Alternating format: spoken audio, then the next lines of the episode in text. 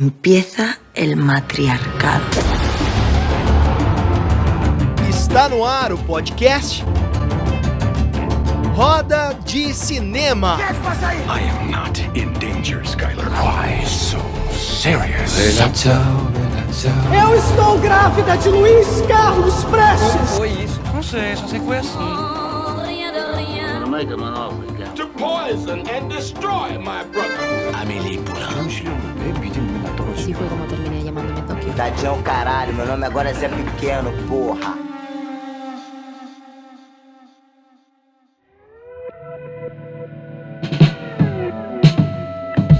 Muito bem, estamos começando mais uma edição deste podcast chamado Roda de Cinema. Eu sou o Fabrício Rinaldi. Hoje teremos muito conteúdo importante, muito conteúdo espetacular para quem quer produzir audiovisual do zero. Tudo que você precisa saber como produtor para você começar do zero, muitas dicas, muitas informações. Então fica aqui com a gente que hoje você vai sair daqui cheio de informação e com certeza com muita inspiração. Lembrem de seguir as nossas redes sociais, Instagram, arroba Roda de Cinema e o nosso YouTube, youtube.com barra Roda de Cinema, ou apenas entra lá no YouTube e digita Roda de Cinema no campo de busca, ok? Lembrando que nós temos uma campanha para ajudar as pessoas vítimas da Covid, das comunidades carentes, pessoas que estão precisando de ajuda ne- neste momento. A nossa campanha está no Catarse e você consegue ajudá-la a partir de catarse.me.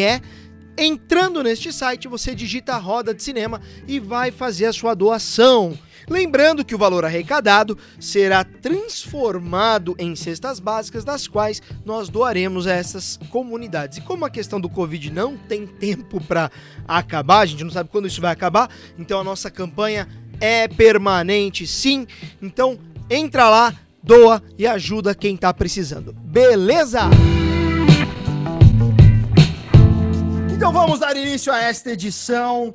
Hoje nós temos na bancada só pessoas especiais. Eduardo Casaroto, grande casão psicanalista. Buenas tardes, meu querido. Fala, Fá, prazer de estar aqui, cara. Prazer ouvinte, valeu.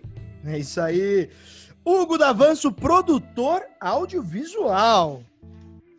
Olá, amigos. Muito obrigado aí pela presença de todos. E vamos que vamos. Falar de É. cinema aí. Todo mundo gosta, né? E ela, a incrível Fabá Perguntadeira, Fabá Fantástica Perguntadeira. Boa tarde, minha querida. Boa tarde, bom dia, boa noite, Brasil, bom dia, Itália. Vamos lá. É isso aí, bom dia mundo, né, cara? Detalhe que a pessoa que tá mundo. ouvindo a gente, ele pode estar ouvindo à tarde, à noite, então, é, seja o momento que for, receba as nossas congratulações. Hoje nós temos aqui uma pessoa extremamente especial, é um grande amigo meu, é um cara que é um inovador, ele é um visionário do audiovisual brasileiro. O audiovisual brasileiro deveria ouvir mais desta pessoa. Com vocês, o diretor, produtor executivo e agente Marcelo Calda. Aê! Como é que tá? Tudo bom? Bom, eu vou embarcar na, eu vou embarcar na Fabá, então boa tarde planeta Terra, Via Láctea, porque né, nossas transmissões estão aí fluindo para todo o universo. É, boa tarde, boa noite, bom dia. É um prazer inenarrável estar aqui na companhia de pessoas tão queridas, né? De um psicanalista fantástico, de um produtor, de produtores também do outro lado fantástico, e da queridíssima Fabá, a mulher das mil e uma noites, ela que de tudo, escreve um pouco e tá relaxando quase nada. Quem tá vendo aqui no vídeo vai estar vendo a boa vida dessa pessoa. Quem tá aí no vídeo aí, podendo observar essa, essa locação fantástica aí que já participou de algumas. Gente, eu tô adorando, eu quero fazer essa live todo dia. que Vocês estão levantando minha moral aqui, tá ótimo. Muito bem, vamos, Vamos lá. começar. Primeiro, Caldas, é, antes de começar aqui a gente entrar na pauta, eu queria que você falasse um pouco como que tá o seu hoje em dia. O que, que você tá fazendo? Eu estou sabendo que você tem coisa nova na Amazon. Eu, eu, tô- eu recebi essas informações. Então fala um pouco como que tá o seu hoje em dia, o seu atualmente. público atualmente está bom, né? A gente nesse momento está no meio de uma pandemia, né, mundial ainda, e a gente está se reinventando, tem, tem, que se reinventar, né? O, o, o, que a gente produz, como a gente se desenvolve, como a gente se comunica, né? Tem o tal do novo novo, né?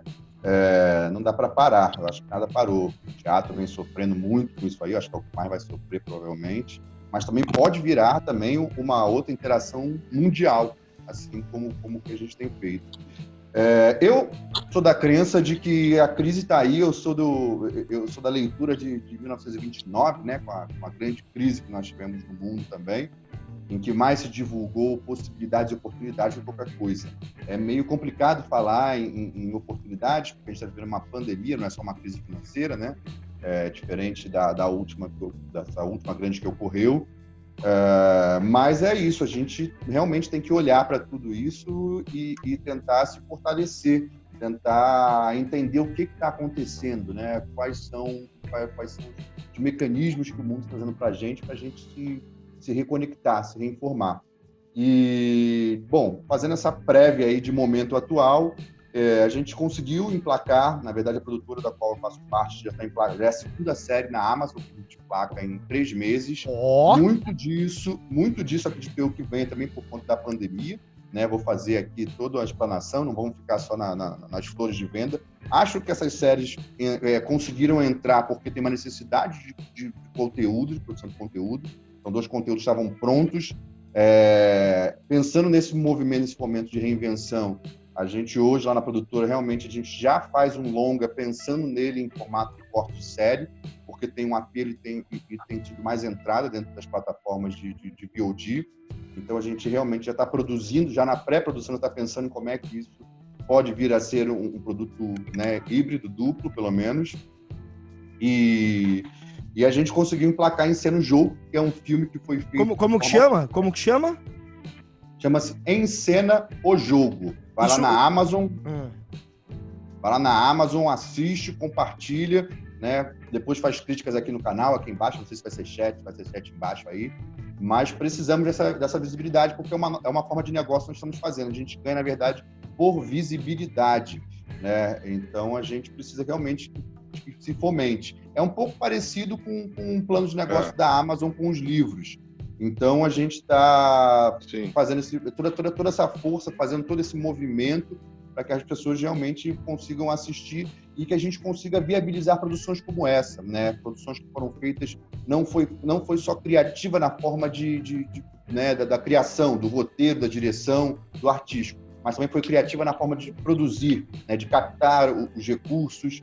É uma produção extremamente independente, né? As duas foram extremamente independentes, assim, independentes quase todas são, mas eu digo de recursos de fundo setorial, né? É uma série que é possível ser feita porque é uma série é, é, os VODs quebraram esse paradigma de séries de 13 capítulos, de 50 minutos. Mas como que. O, o, como, como que você financiou? Porque não usou nenhum fundo. Como, como que você fez não. essa captação, essa produção? Essa, é, eu tenho um projeto, eu vou partir desse, de, de, desse diálogo, eu tenho um projeto chamado Mentores, Mentores em Cena, que transformou-se Mentores Lab, e que a gente discute isso. Eu faço parte já há, há cerca de cinco anos do, da economia, do movimento de economia criativa do Sebrae, né, que hoje é Sebrae Lab também, dentro da cadeira do audiovisual. A economia criativa ela tem algumas cadeiras, assim como audiovisual, música, entre outras.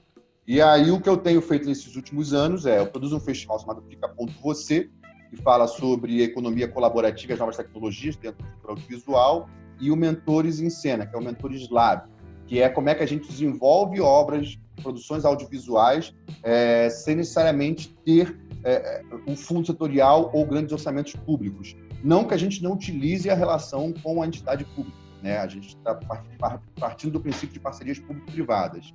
Uh, e a partir desse, desse, dessas ações que vocês podem pesquisar na internet, tem site, tem rede social, a gente desenvolveu uma ação. É, era um roteiro, é lógico que não é qualquer roteiro que pode ser produzido de forma independente, não é qualquer roteiro que você é, idealize, que você consiga né, desenvolver, tem que ser um roteiro contemporâneo, tem que ter uma, um pensamento de produção dentro dele, de, de número de locações, de tempo de filmagem, de acordo com o orçamento que você tem. Então tem toda uma, uma conjuntura para que isso aconteça.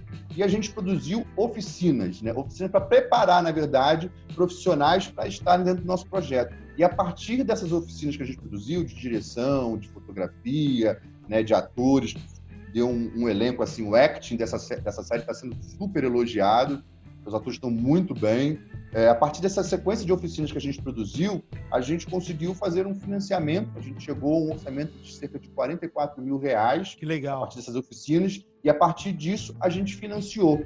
E as pessoas que trabalharam, que fizeram parte dessas oficinas, foram selecionadas, não foram todas, né, mas foram selecionadas para estar junto. É, essas pessoas não foram as diretoras, por exemplo, o cara que fez oficina de fotografia não foi diretor de fotografia. Existia o professor que era diretor de fotografia e ele tinha mais ali três, quatro assistentes. Assim como a arte, assim como a direção, não foi exatamente o diretor, o cara que fez a direção, mas ele esteve trabalhando ali na assistência de direção, continuidade, todo o corpo que envolve essa, essa equipe de direção. Né? A gente tem núcleos. No audiovisual, a gente, não sei se todo Marcelo. mundo é do audiovisual, mas no audiovisual a gente tem diretores, não tem só o diretor, que é o cara que realizou, mas tem diretor de arte, fotografia, né? Tem toda essa cadeia. Tem a diretor de produção. Sim, Casão, caso, pergunta. Desculpa te cortar. Pergunta. é, é, até para quem não é do, do. Quem é do audiovisual e quem não é do audiovisual que escuta a gente, esse orçamento de nem 50 mil reais que chegou é, não é um orçamento normal de produzir nada, né? Para quem conhece um pouco do mercado, assim, você faz o que com 50 mil reais? É nada, assim, é, é o dinheiro de, de Você paga, paga o roteirista. E essa filosofia de vocês de produzir, é, cê, cê, não acho que nem roteirista você paga, assim, né? É, e é isso. É, essa filosofia de trazer uma forma diferente de produzir, você não acha que a economia, assim, o, o preço, os preços estão inchados do mercado? Não estão muito esse estrelismo do, do, talvez do mercado não incha essa economia? Dá para fazer mais barato e ter a mesma qualidade? O que, que você acha? Então, é, é, dá sim, né? A gente, a gente tem grandes produções, uma só pessoa está ganhando aí em termos de 120, 220 mil reais. Isso, isso, né? Dentro de um padrão americano é um, é um, é um é outro case, mas, bom, essa pessoa tem direito, tem um legado histórico provavelmente para isso, mas dá para fazer, né? Isso a gente pode afirmar isso cerca de quatro anos para cá. Isso também não é uma coisa, pô, sempre se pôde produzir, não. Não. É, é, existe, é. Existem revoluções tecnológicas, existe uma abertura de mercado e existe hoje, inclusive o YouTube influencia nisso, preparando pessoas aí, né?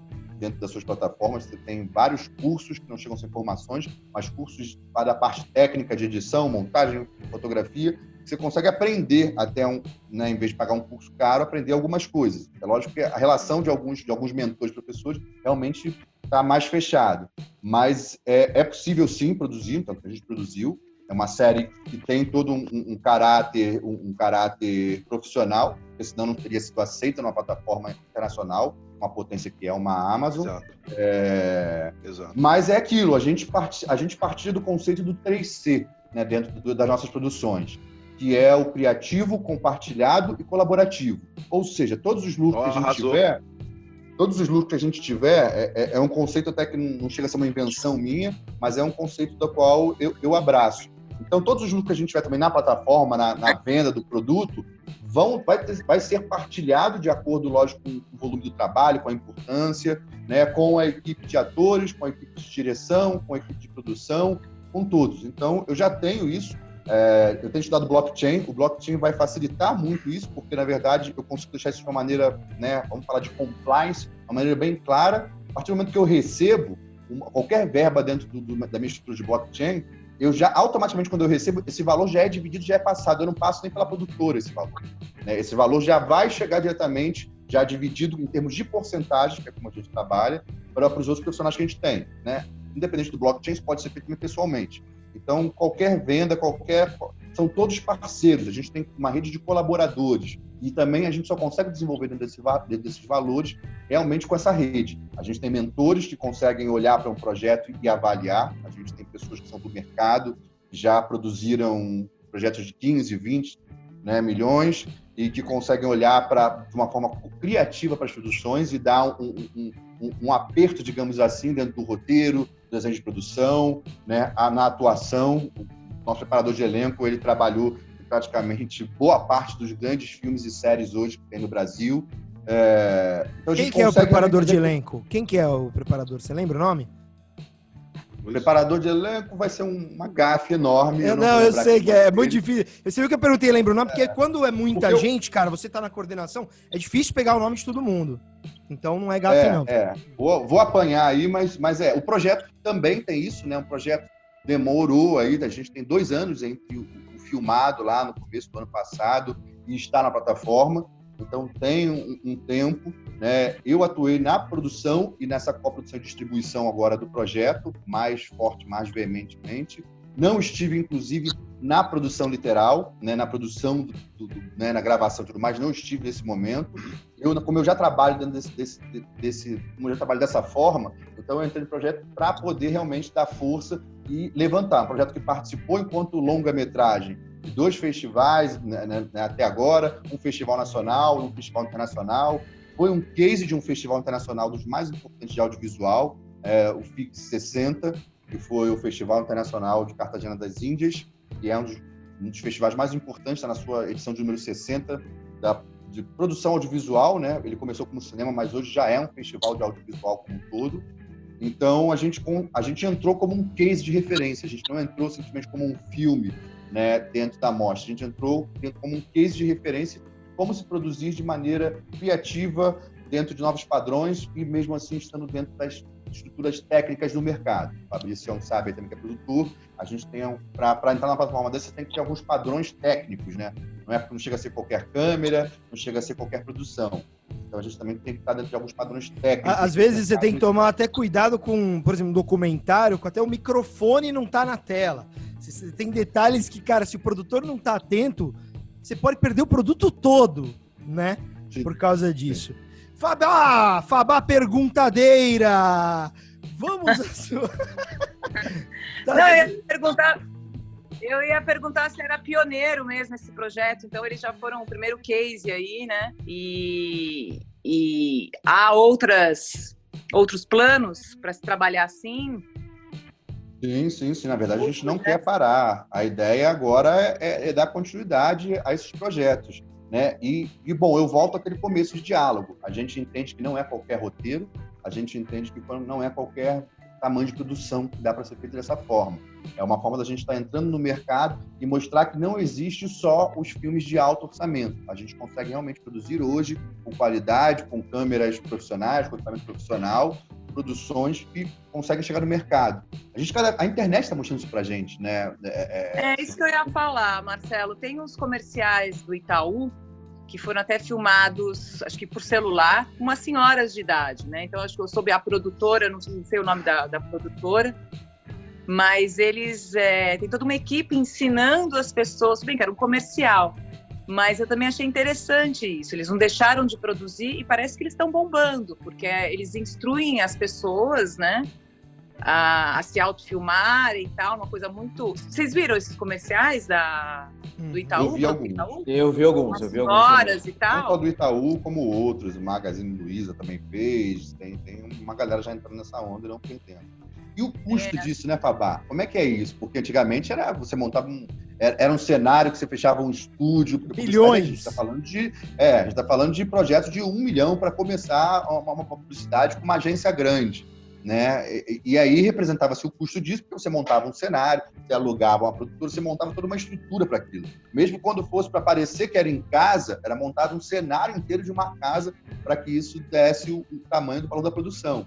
E aí, como é que fica isso? Como é que ficou esse valor da publicidade, inclusive? É, hoje a gente já, há, há, cerca de um mês, a gente né, internamente aqui brinca de que a Globo virou Facebook. A Globo acabou de abrir para a Globo acabou de abrir um processo onde você entra no aplicativo próximo ao que o Facebook faz, né, em que você coloca uma arte lá e consegue vender publicidade dentro das TVs regionais dentro, e dentro das afiliadas que ela, que ela tem é, de produção.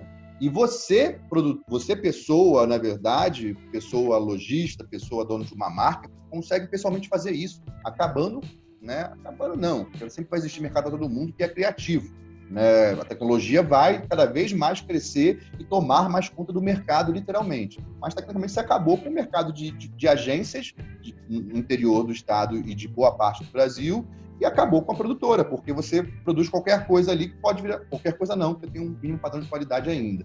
Aí você produz um conteúdo que se for uma identidade visual, se for só uma imagem, ela está lá entrando dentro de uma chamada com um custo altamente baixo e alcançando ali os veículos de comunicação. Isso era isso tá impensável tá em oito anos, em cinco anos atrás, isso era impensável. Sei lá, três anos atrás. Indiscutível e podia dar prisão até. Hugo Davanço, é, sua perguntinha, Elgão. Né? Vamos lá. Eu queria saber, Caldas, o seguinte. A gente, a gente como trabalha no mercado aí, a, nossa ideia é que a gente produza mais filmes, tenha mais dinheiro para poder fazer isso, leve o cinema para mais pessoas aqui no Brasil. Só que eu vejo que rola um preconceito com, de próprio, é muito feio na verdade, de brasileiros com os próprios filmes aqui uma galera fala mal, que geralmente é uma pessoa que não assiste. Eu queria saber se você acha que é, é só eu que vejo isso, você vê isso. É. Existe preconceito com o cinema nacional? E se, existe, se você acha que existe, e eu acho que existe, por que, que você acha que existe, cara? Que isso é uma coisa feia, bem feia. É. Eu vou, eu vou falar sobre o preconceito até como um, um todo. Eu, eu, eu acredito que preconceito ele vem muito de um, de um estado de um, ou de um, vem de um vem de uma relação com que você não, não se acostuma, com que você não está vendo, com que você não tem costume, né? A gente tinha a relação muito grande de preconceito ainda tem, né, no caso, mas com o gay. A partir do momento que a televisão começou a mostrar muito séries, filmes, isso acabou se quebrando. A gente não assiste muito a produção nacional. Como a gente não assiste nacional, então a gente tem um preconceito porque não conhece. Acho que o preconceito também, depois o Casão pode me corrigir, aí vem também é, é, do não conhecimento de algo. Né, do não, não estar acostumado com algo. A gente não está acostumado a, a, ver produções nacionais, a gente não tem um fomento. E aí eu vou fazer uma meia-culpa, que depois eu posso apanhar de alguns produtores grandes aí, que eu já trabalhei, inclusive. É, vem um pouco nossa também, porque a gente a gente, para virar mercado, para o audio, audiovisual, é um, é um, negócio no mundo todo. Né? E para virar mercado, você tem que vender. E a gente, dentro do nosso mercado de audiovisual, é há muitos anos, a gente ganha dinheiro para fazer. Então a gente não está muito preocupado Esse é o vender. ponto. Esse é o ponto. É, é, Esse é, é, o ponto. Esse é o ponto. Esse é assim, o ponto. E eu tô com essa pergunta tem... preparada para você aqui. Tá. A gente tem produções que foram financiadas de 2, 3 milhões que nem chegaram a ser lançadas. Ou, ou que ficaram uma semana. Porque, na verdade, não é só culpa das produtoras isso. Isso é toda uma política interna também de proteção que não tem ao audiovisual. Porque as grandes, os grandes blockbusters querem vender. O, o audiovisual é um puta negócio, gente. Você, você, você faz um produto, imagina você criar uma caneca, entendeu? Você cria uma caneca uma vez só e vira essa mesma caneca o resto da vida para todo o mundo. É um e, e, mega só, negócio a produção audiovisual. Só um né? Então, assim, os produtores grandes, quando, quando vêm para o Brasil, eles, eles, eles, eles, eles ajudam a montar salas. Algumas salas são bancadas, inclusive, pelo Fundo Setorial do Audiovisual, pelo menos a estrutura delas. Aí vem, a, aí vem uma major coloca lá uma tela bacana, um, um som bacana. Então, aquela sala fica praticamente na major. O brasileiro não consegue ficar nem nem, nem sabe, duas, três semanas em cartaz se não for um filme né, com uma relevância de ator e, e, e, de comédia, aquela coisa assim, mas é por falta. Eu, é, a gente não vai ter tempo aqui, mas eu gostaria muito de falar. Meu sonho é que a gente virasse uma Índia, assim, em termos de política de audiovisual. E é uma das coisas é, mais fantásticas do Bollywood, mundo, né? É Bollywood, né? É, que tem lugar para todo mundo. Modelo. Tem lugar para todo mundo. É. O governo ajuda, o governo ajuda também na Índia, só que o governo paga. Uhum. A gente tem algumas questões de compliance, digamos assim, né? Eu, já, eu não vou citar aqui, mas eu já, já assinei coisas já de valores acima, tipo né, fazer devoluções. É, mas, assim, lá o governo paga, porque também isso é em todo lugar do mundo. O governo paga uma parte, metade do salário do funcionário, como lei de incentivo. E você tem, e, e você tem de 10 da manhã à meia-noite cinema funcionando com filmes hollywoodianos, bollywoodianos, e que vão desde a produção que a gente faz, que, e produções menores ainda, produções bem menores, que são as produções da parte da manhã, o cara, o cara abriu uma produtora no, na garagem da casa dele. É negócio lá. E, é, e a cultura está envolvida tão forte nisso que tudo tem. Ele, eles fabricam. Ué, próximo avatar do James Cameron está sendo, tá sendo feito aonde? Próximo é. grande avatar. Onde, né? Hollywood onde? já se na abriu. Índia? Tá feito na Índia. Nova Zelândia, ah, né? É? Também? Nova... filmado na Nova Zelândia, produtor, tem produtora indiana. Assim, os caras estão, os, os, caras estão, de uma certa forma, dominando o mercado. Não sei se já produzem mais em termos de volume, em termos de quantidade, ou tão quanto o mercado americano. E, e, e assim, e tem isso, é, é, é o, o, ticket do ingresso, por ter um fomento, é super barato, estaria com acho que torno de 2,50, faz uma profunda diferença, vamos falar sobre isso, porque também são é. vários fatores que levam, são vários fatores, não é só o produtor que não Sim. pensa muito em, em, vender, né? não é só, é, aí parte da política mesmo, né? de, uma, de um Sim. protecionismo, digamos assim, para o nosso próprio mercado, então são várias ações que ocasionam a gente realmente ter esse preconceito com o é. filme, porque a gente não assiste, porque a gente não conhece, tem filmes ótimos, quando as pessoas assistem, é, elas se envolvem quando conhecem, quando tem a possibilidade. Esse, esse, esse comportamento do resultado, pensar na venda, isso é, esse, essa é uma forma americana de pensar, tipo, eu tenho que dar resultado. É um business, como você falou, isso é um negócio. Você não acha que é, esse modelo antigo brasileiro não deixou, na verdade, as próprias pessoas do audiovisual arrogante? Porque você pega 5 milhões, produz um filme, todo mundo recebe e tem menos de mil pessoas nas salas todo mundo sai como artista, todo mundo sai como bonitão, mas na verdade ninguém assistiu. Então, eu tenho esse número. Você também deve ter é, mais de 80% dos filmes produzidos em 2019 teve menos de mil pessoas na sala. Ou seja, só que essa galera toda recebeu dinheiro e todo mundo com o ego lá em cima, se achando artista. Esses caras, eu dou preparação de elenco. Eu, ontem eu preparei um ator de Los Angeles que ele vai gravar um filme. E estou preparando um outro aqui no Brasil. O cara de Los Angeles é muito maior, absurdamente maior que o brasileiro. Não dá para preparar o brasileiro, ele é extremamente arrogante. Ele é estrela, ele não escuta. Os, os, profissionais brasileiros, você não acha que a gente tem uma arrogância muito grande por falta de. Porque a gente se torna um profissional mais competente quando a gente é forçado à venda, focado na, na venda. Eu preciso vender, então eu preciso ser melhor. O brasileiro não teve essa força, ele não teve essa pressão. Ele não tem isso no mercado e agora está tendo. Como o teu filme, tem que ser colaborativo, todo mundo vai receber no final. No final, se vender, todo mundo recebe. Então, precisamos ser melhor. Precisamos fazer um negócio do caramba aqui, que não era assim. A gente vivia meio numa redoma. Sei que é meio polêmico o que eu tô falando, mas essa é literalmente. que é bem polêmico. No, no é, é, polêmica! É, bem é mas assim, vou, só para complementar esse fogo aqui. Ah, eu acho que são todos artistas mesmo, bem vitoriosos. Assim, é um, muito difícil fazer cinema, né, Casão? É, Bom, mas isso, deixa o Marcelo responder. E só, só para complementar e jogar é, essa, esse, isso que o Casão ah. falou aí com uma informação é, adicional, é, o, o, quando, quando a gente fala que a gente produz audiovisual no Brasil e que as pessoas ganham, na verdade, quando a gente pega um dinheiro do governo, a cada. Isso é uma pesquisa da FGV, eu não lembro a, o, o cifrão exato, mas é mais ou menos isso. A cada real que o Estado põe, volta para ele, pela cadeia de impostos, 1,70, mesmo se o filme sequer for exibido. Então, você imagina que investimento que você põe um real e volta 70% em um ano e meio, dois anos. Então, assim, é, é, além da dificuldade é, de, de, se produzir cinema no Brasil, que é um, Acho que hoje um dos maiores desafios, ainda mais na realidade política atual que a gente tem, você, é, é, a classe artística, além de gerar emprego, de, de sustentar famílias, devolve para o próprio governo mais de 70% em cima do investimento base dele. Então, é, é, eu acho que tem, sim, a gente tem que pensar na venda, porque a gente pensa na produção, mas ao, mesmo se só pensar na produção, a gente já entrega muito para o Estado. Para o Estado que deveria fomentar isso sem pensar em retorno. Mas eu concordo que a gente precisa tornar um pouco mais industrial a coisa. O que, que você acha, Caudilho? Você pensar em resultado, cara. É, eu, vou, eu vou começar em cima da tua fala e vou para vou a fala do Casão. É, é, meio isso assim. Primeiro que a gente não usa dinheiro, primeiro que a gente não usa dinheiro que não é do próprio audiovisual, né? Isso fica já bem claro aqui. O, o, o Recine, todos esses fundos que a gente tem não são dinheiro de imposto do cidadão brasileiro. São, são verbas do próprio audiovisual, de venda de ingresso, né? todos esses fundos gente, das empresas de telecomunicação que distribuem audiovisual, isso que a gente está fazendo aqui é audiovisual, gente. É, é, audiovisual. E isso, isso, e isso é taxado no mundo todo. Assim, não somos especiais em nada disso. Tá bom? Só para que fique bem claro para quem está ouvindo que não entende muito.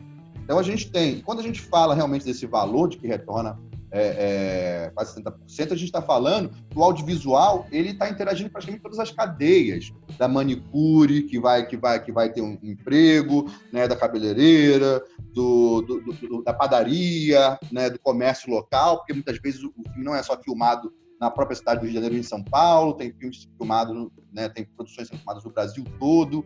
Então a gente está falando do supermercado, do cara que vende pipoca, da ação de cinema. A gente está falando de uma cadeia enorme que gira uma produção né, de evento como um todo, principalmente de, de audiovisual, que é a gente está sendo aqui.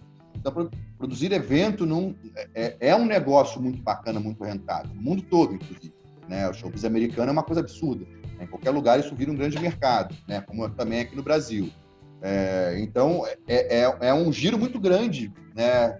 Do, do, que, vai, que chega na padaria da esquina, de repente, da, da, da onde está acontecendo a produção, e onde tem uma externa de um dia, que chega no, no mercado, que chega no catering, que chega na money, que chega em todas as cadeias, diferente de várias outras. No hotel, passagem, né? Tipo, no tudo. hotel, passagem, chega diferente de várias outras indústrias que existem no, no nosso mercado, né? Que são muito limitadas ali a, a, sua relação de abrangência, que no máximo paga um salário, está tudo muito retido dentro de, um, de, um, de, uma mega empresa, de um mega, de um, de um mega negócio. É, indo agora para a fala do Casão, a gente, é, eu trabalhei já dentro de televisão, você tem que falar com atenção, né?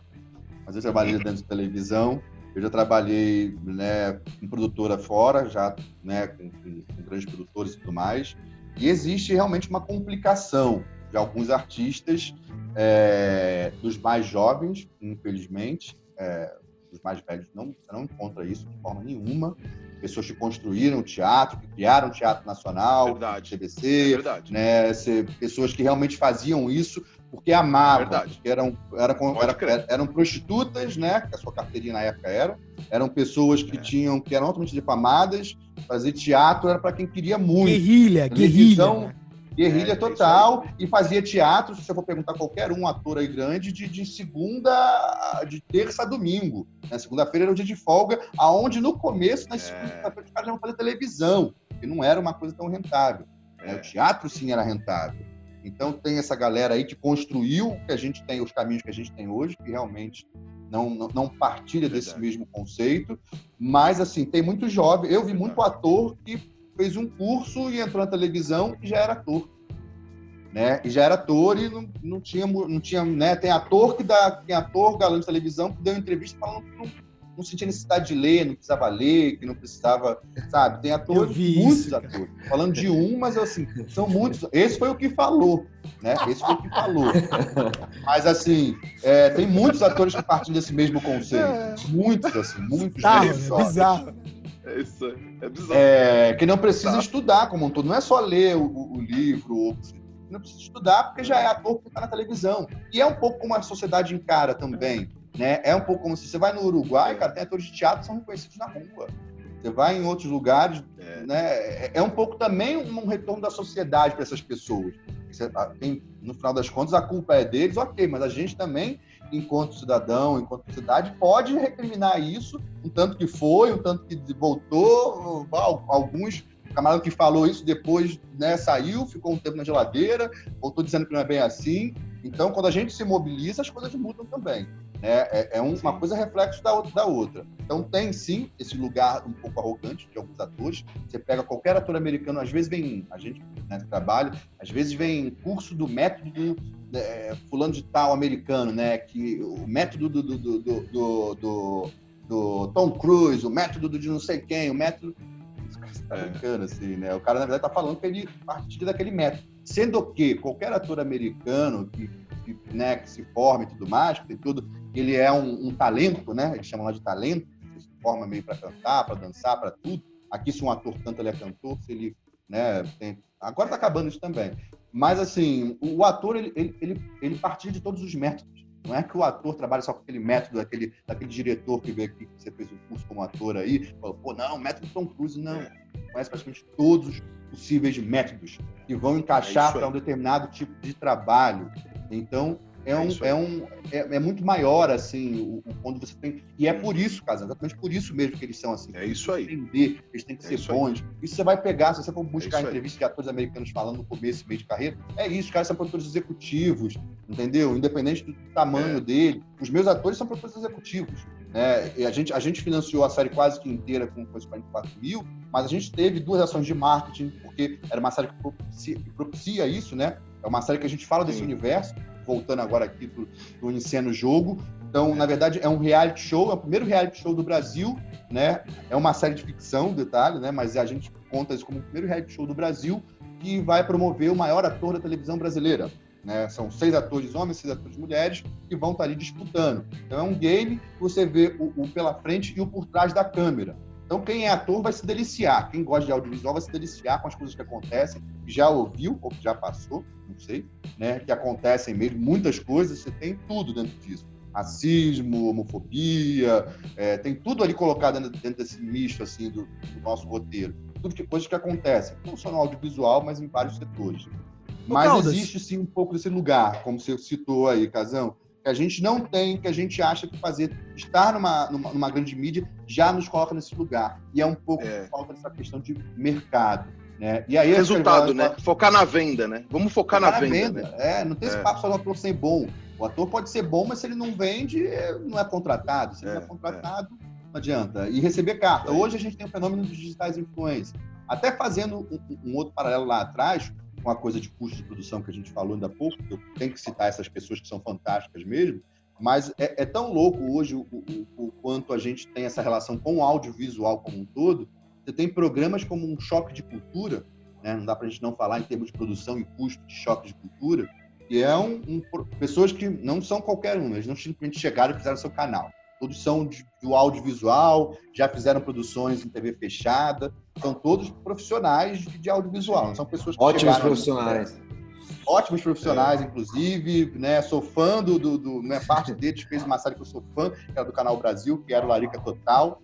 Nossa, Adorava sensacional, sensacional. Assim, produtores hoje escrevem para vários, né? Já escrevi, mas hoje escrevem muito mais para vários conteúdos e tem um produto de um custo extremamente irrelevante, assim, em termos de produção, que é o Choque de Cultura, para quem já conhece, quem não conhece, vai lá e assiste.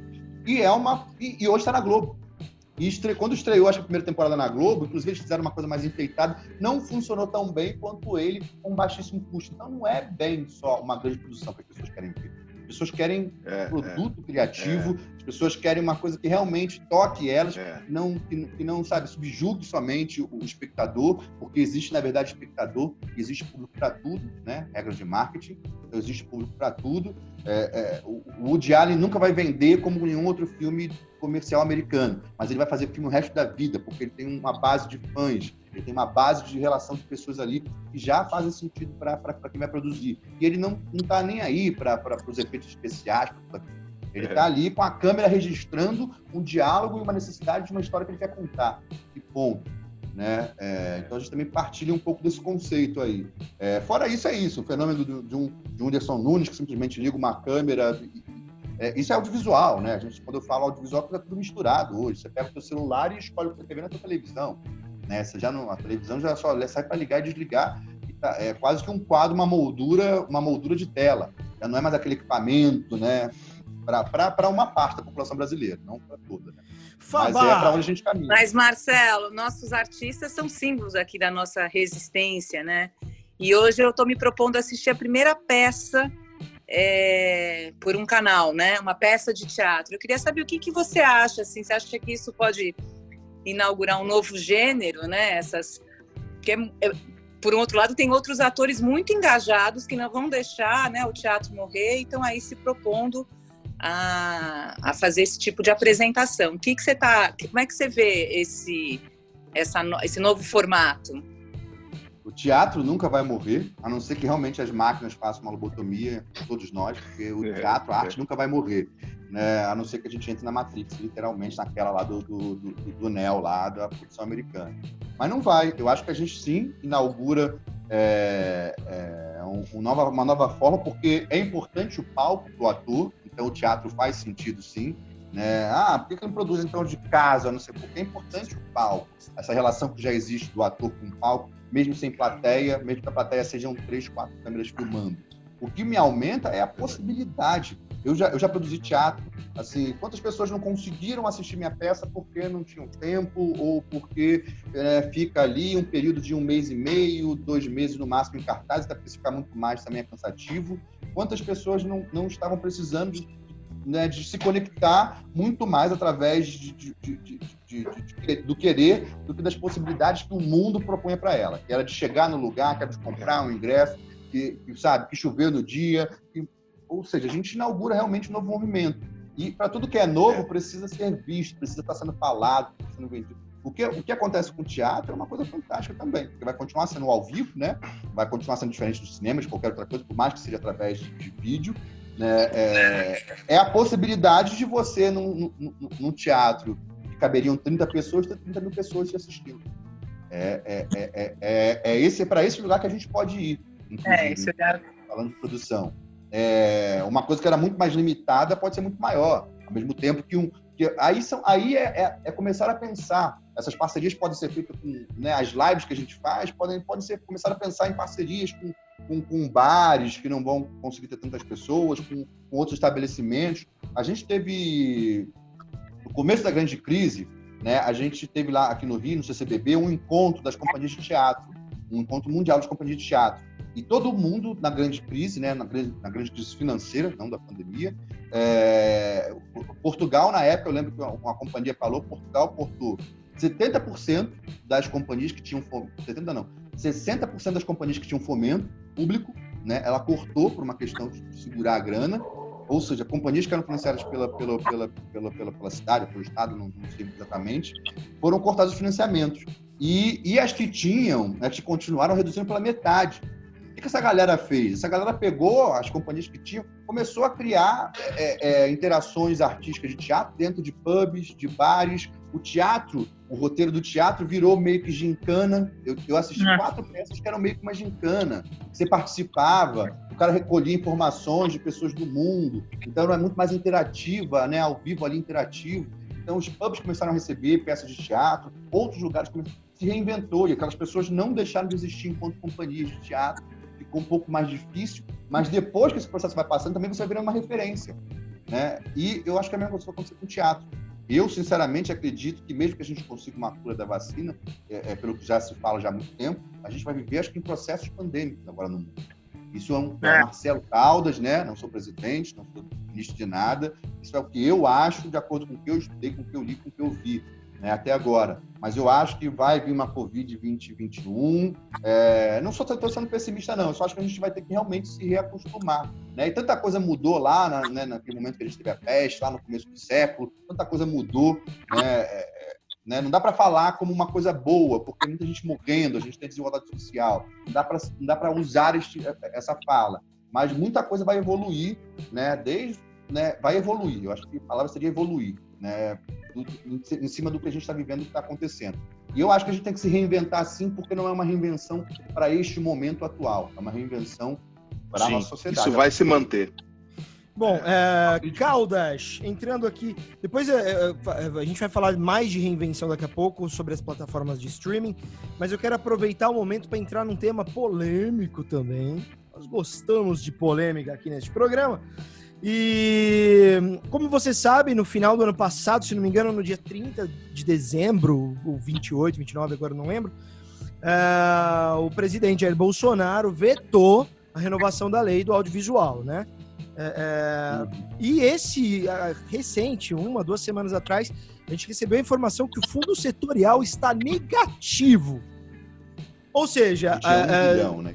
Exato, tinha mais de um bilhão, aí o Bolsonaro tirou 43%, foi para 700 e poucos milhões, zerou, ninguém sabe explicar o que aconteceu, a Ancine está devendo explicar, explicação, enfim. É, a gente está falando dos principais mecanismos públicos de financiamento do audiovisual. E, e que financiavam 90%, em média, 90% das produções do, do, do Brasil. É, o que, que, o que, que vai acontecer com o audiovisual com se, se esse cenário se mantiver por, por mais um ou dois anos? voltando aqui a afirmar né, que esses fundos são de dinheiro do próprio setor, não tiramos de ninguém, não boa, tiramos boa. De, de, nenhum lugar, diferente da Rouanet, não demonizando Rouanet, É. pelo amor de Deus, precisa ter fundo de cultura, né? Todo o mundo tem, não é do Brasil, não é só no Brasil, essas coisas que acontecem. A Casa Branca financia filmes americanos Boa! Guerra lá, né? Bollywood está crescendo. A China, a China, ano passado no Rio de Janeiro, produziu e vai ser a próxima Índia, né? Em termos de produção audiovisual. É, Verdade. em termos de conteúdo, assim, a China produziu quatro festivais totalmente fechados de, de festival Brasil, Chi- Rio, China. Eu acho que fez um pouco disso no mundo todo. A China eh, produz com dinheiro público 90% do conteúdo da TV produzido por chineses com dinheiro público. Só para deixar Sim, claro. Sim, sim. E, e você, É, e, assim, o, edi- o edital lá é o seguinte: se você é bom, fez alguma coisa que funcionou, independente, o cara te contrata. Não tem esse papo de, de, de amigo do amigo. É quem aparece. É quem aparece. É quem, é quem se desenvolve e aparece. E aparece através de Igual verdade, isso em todo o mercado. É. Igualzinho aqui. Isso em todo o mercado, na verdade, de sério, né? Porque você pega, você pega grandes diretores americanos, os primeiros filmes dele foram filmes independentes. Né? Lá você tem um, um- um aporte financeiro que você pode se formar e pegar um empréstimo para poder produzir esse filme, né? Igualzinho aqui no Brasil. É, qualquer um, detalhe. É, você lá, você, você, você também tem também algumas fontes. Tem as cidades que querem que você filme lá. né? O Canadá fez isso durante muito tempo e que dão também incentivos financeiros que são regionais, especificamente. Então também tem isso, né? Crepúsculo utilizou isso, né? Um dos, eu comecei a entender, na verdade, de- de- dessa, do quanto é importante a venda foi a partir do, do filme Crepúsculo. E maior, eles investiram mais, mais dinheiro no marketing do filme do que na própria produção do filme. É né? E o isso. filme- pelo é que isso. E o filme, porque quem assiste o filme vê que é uma produção super simples, BO, gravada no interior É. de uma cidade dos Estados Unidos. BO é E baixo tem- orçamento, tá? Para quem BO baixo orçamento, pra- BO é baixo orçamento, é assim, para os padrões deles lá, todo quem, quem é de produção consegue observar isso. E o filme, acho que tem umas três cenas de efeito no máximo. Do dois, que aí sim, quando você ganha, e é isso. Você tem que aparecer criativamente. Você tem Sam Raimi, um grande diretor, que inventou É uma, que inventou o Steadicam, que botou uma câmera em cima de um, de um, de um, de um, de um de, um, de uma, como é que é, uma coisa, de bandeja de garçom, e criou um conceito estético É. de cinema de terror, né? Fez um filme com, com sei lá, menos de 50 mil dólares, menos de 50 mil dólares, com menos de 5 mil dólares na época. Hoje é um dos maiores diretores dos Estados Unidos. É, é, é, né? Kubrick, né? Deus para mim, Stanley Kubrick, né? Fez o seu filme altamente, seu primeiro filme altamente independente, diretor, fotógrafo, era tudo no filme. Né? Fez um filme de guerra que ele cavou a, a, a, a, varanda dele lá e conseguiu construir um filme como se estivesse sendo de uma guerra, que só filmava ali. É a criatividade, desde sempre, não tem nada a ver com nada além da criatividade. Uma câmera É, na mão, uma ideia na cabeça, né? É, coisa do Glauber, só que com. Só que com. Só que naquela época, voltando até uma outra fala, do- da questão do autoral, né? É, é que você tinha um. um- uma, você estava querendo inventar um, um conceito né, de narrativa cinematográfica. O Glauber, que a galera do Cinema Novo fez, foi fantástico, um, um importante movimento que, inclusive, influenciou boa parte do mundo, né? E claro que tem gente que fala de alguns manifestos que vieram a partir do que a gente fez aqui, mas não vamos entrar nisso não. É, Ou seja, a criatividade sempre esteve à frente e todos os grandes caras que tiveram, nenhum deles começou com mega financiamento para poder para ser hoje o que é. Ou seja, vem a partir Mas, Marcelo, você não acha que- força motriz. Você não acha que essa coisa da criatividade é maravilhosa? Pessoas criativas não tem um problema de não saber vender também? Assim, tem roteiristas, artistas que são maravilhosos, mas no, no, no Brasil a gente tem esse problema, né? O cara tem que ser vendedor, ele tem que ser administrador, ele gestão. Você não acha que isso pesa pro cara que é criativo, na verdade? Então não tem esse buraco, acho que, no mercado brasileiro? Total, a gente não tem. A gente tem esse discurso de. de... Fabrício, depois me corrija aí se eu estiver fugindo muito da tua pauta. Da. Imagina, vai, vai, vai. É, mas assim, a gente tem uma coisa de produtor executivo aqui no Brasil, né? É, é, que a maioria dos produtores executivos são os donos de produtora. E a gente no mercado comercial, mesmo mercado de venda, essa figura do produtor executivo, do agente, né? Um ator americano tem pelo menos quatro agentes. Tem um cuidando da carreira dele, que é a carreira artística, né? Do roteiro que ele vai pegar. Tem um outro que quando o cara aquele, ele entra no roteiro, ele vai olhar aquele roteiro, o que aquilo vai ganhar, dar de visibilidade para a imagem dele, para que ele consiga acessar outras marcas. Tem um outro cuidando da. ah, Ou seja, hoje com redes sociais deve ter até mais, né? Eu não conheço tão a fundo assim o mercado americano, mas até onde eu sei, é, com amigos meus que trabalham, é, é nesse formato. E os produtores executivos, que são pessoas que simplesmente viabilizam o filme. Não é o ator que viabiliza o filme, não é o diretor e muitas vezes não é o produtor, é o produtor executivo, que é o cara que faz a grana, que é o começo de tudo, né? Você tem uma, lógico que tem que ter uma puta ideia boa, que esse produtor executivo dá um jeito de, de para que isso ganhe mercado, para que isso chegue na, na marca e a marca patrocínio. É, um dos cases mais fantásticos que existe de, de valor agregado à produção executiva, acredito eu, que é o House of Cards, né? Que é um produto original Netflix. Né? Mas não, tem 120 marcas envolvidas no House of Cards. São 120 marcas. Desde a roupa que o Frank Underwood usava, a roupa da mulher, e como esse produtor executivo, esse produtor executivo é um. É, é assim, como hoje, né? Porque não tem um, muitas vezes são pessoas ali administrando isso, trazendo recursos para o filme. E, e, um dos cases mais, um dos sócios, né? Um dos sócios do, do, do House of Cards, um dos sócios das produtoras, é a IBM. Né? Um tanto que você vê muito nas primeiras temporadas o, o, o Frank, as pessoas mais importantes usando BlackBerry. Né? E é isso. E aí chega uma hora que o produtor executivo propõe de ter um iPhone, né? de, de trazer a, a, Apple, não sei lá, quer botar uma puta grana assim, era uma puta grana mesmo. E é lógico que o cara ganha porcentagem, então queria muito que acontecesse aquilo. E aí a, a, o artístico vira pra a galera, o artístico não, a galera da vem fala assim, ah, que absurdo, como é que você vai botar? Eu tô botando a puta grana aqui desde o começo, e agora você vai querer botar, botar outra marca? E aí o produtor executivo vira e fala que assim, não, o que a gente vai fazer, na verdade, a gente trabalha com uma série que está trabalhando de relações reais, de uma coisa contemporânea, né, e de relações reais. Você vai inviabilizar, você vai dizer que não existe esse telefone, que hoje realmente é uma febre mundial. Aí o cara, é, mas é lógico que eu vou, não sei lá. E aí o cara vira que assim, o argumento dele é, o que a gente vai fazer para você entender é um posicionamento de marca. É isso que a gente vai fazer com, com, com a IBM os melhores, o, o, presidente, os grandes senadores, todas essas pessoas, elas usam BlackBerry, que é um status quo. Agora, os subs, os abaixo, eles vão estar usando iPhone. E assim a gente posiciona a sua marca, a, o BlackBerry, esse telefone, como um dos telefones mais Só, só um parênteses, o Calda, só um parênteses em cima disso. É uma matéria ontem, cara. Quem, você, que bom, provavelmente quem está ouvindo a gente já deve ter assistido. Se não assistiu, assista um filme chamado Na Natureza Selvagem. Por que, que eu estou falando desse filme? É, para quem assistiu esse filme, é um filme que foi o final dele, ele é rodado no Alasca e tem um ônibus onde o protagonista vive por um tempo dentro desse ônibus. E é, depois que acabaram as filmagens, aquele ônibus ficou lá e virou ponto de atração turística.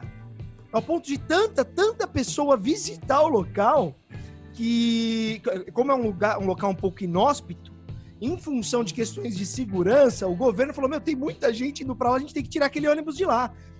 Não, é, as pessoas desaparecem. As pessoas estão desaparecendo não. como um menino, né? Não, é. O rio que sobe e a pessoa exato, não consegue. E a pessoa não consegue passar o rio exato, Fabá.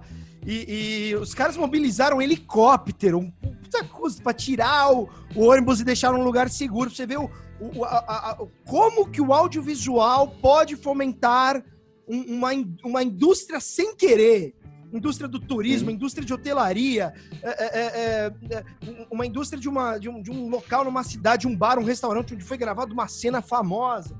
Né? E como Sim. que as marcas precisam embarcar isso. E no, e no, Brasil eu sinto que isso não é tão, não, não é tão realidade, né? É, é, enfim. Sex in the City tem o roteiro Sex in the City, né? Uma época, assim, eu lembro é, das marcas, os, os, os, bares onde elas iam, havia um, existia um roteiro, né? Do Sex and the Não, City. Nos Estados Unidos tem muito, em vários países do mundo é. tem, assim, filmes marcos que as pessoas vão visitar, um turismo, né? Eu, turismo a, do cinema. Há oito anos atrás, oito, nove anos atrás, a gente produziu uma, uma série de viagens que era exatamente isso.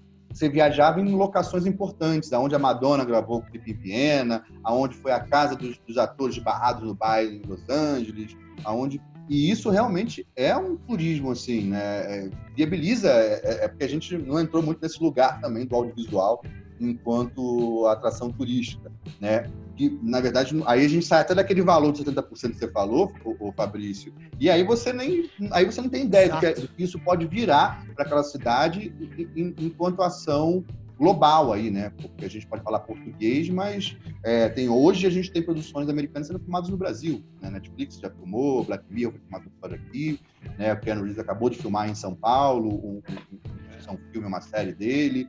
Então, assim, a gente não está nem falando sobre isso, que dá uma importância. né? Havaí ganha um monte. O, o americano inventou meio que o Havaí ali naquela, na, nessa, nessa status quo, né? Com o cinema. E, e assim a gente consegue realmente também desenvolver um outro processo de economia local que vai para além né, daquela obra que você fez uma única vez que está sendo vendida para o resto da vida. E é isso, a gente não tem também, é, é um conjunto de fatores, não é só a questão também de não ter um produto executivo para que isso não aconteça. Existe a coisa da visibilidade, existe aquela coisa que a gente falou lá no começo, de, de sabe, se os filmes ficassem mais tempo no cinema, se a gente tivesse mais plataformas, né, se a gente tivesse mais entrada, por exemplo, tem uma coisa que a gente não discute mais, mas que eu discutia muito há 10 anos atrás, é o Brasil é um dos únicos países no mundo, né? Não sei de todos exatamente, mas é assim, os países importantes em ascensão, blá blá blá blá, blá aonde uma emissora tem direito a, a produzir 100% da sua programação.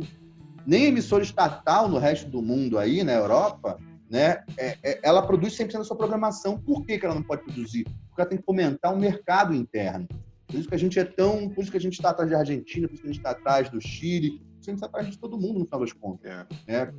É, é, eu digo, né, vamos levar em consideração o Oscar, que é uma, uma referência para a gente. Países que já ganharam o Oscar na, na América Latina e a gente não. Né? Não estou nem falando do México, que está do lado. Mas a Argentina já levou, já é uma referência. Né? A Argentina, né, se duvidar, é, é para alguns americanos, é, é, a Argentina é a capital do Brasil. É, é para alguns americanos, né, que só estudam a história deles. Mas é, é, a potência que dá realmente isso. Né? Você ganha notoriedade. E o Chile leva lá com, um produtor, é muito interessante isso, né? Um produtor executivo brasileiro, né? Leva um Oscar com um filme chileno, né? que é o caso do Rodrigo Teixeira lá, com, com, um filme que ele produziu, um, dois produtores executivos, volto a afirmar que não é só um.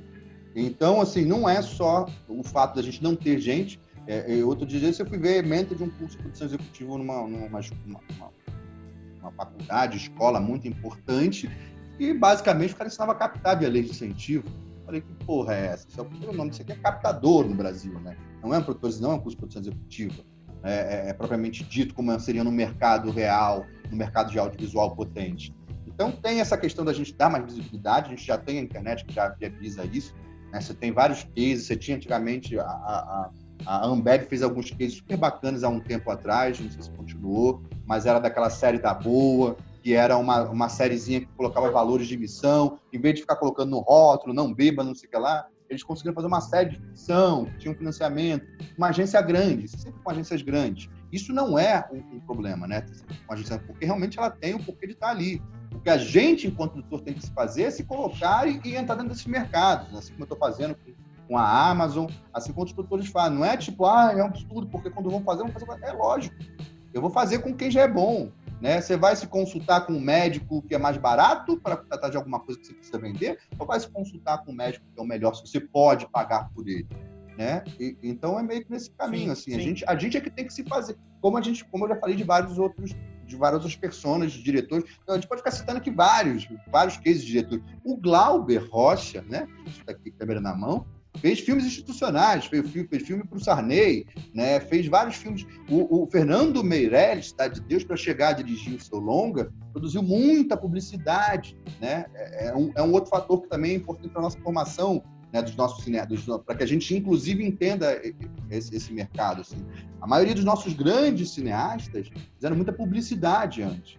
E a publicidade hoje também é uma outra coisa que a gente fala muito no Mentores, é uma coisa muito aberta, produção visual. Gente é contar história. Né? O Kubrick falava uma coisa muito interessante, ele tem inveja do comercial de Nescafé, né? o Stanley Kubrick, que é um, um gênio, que ele dá uma entrevista que ele fala isso uma vez.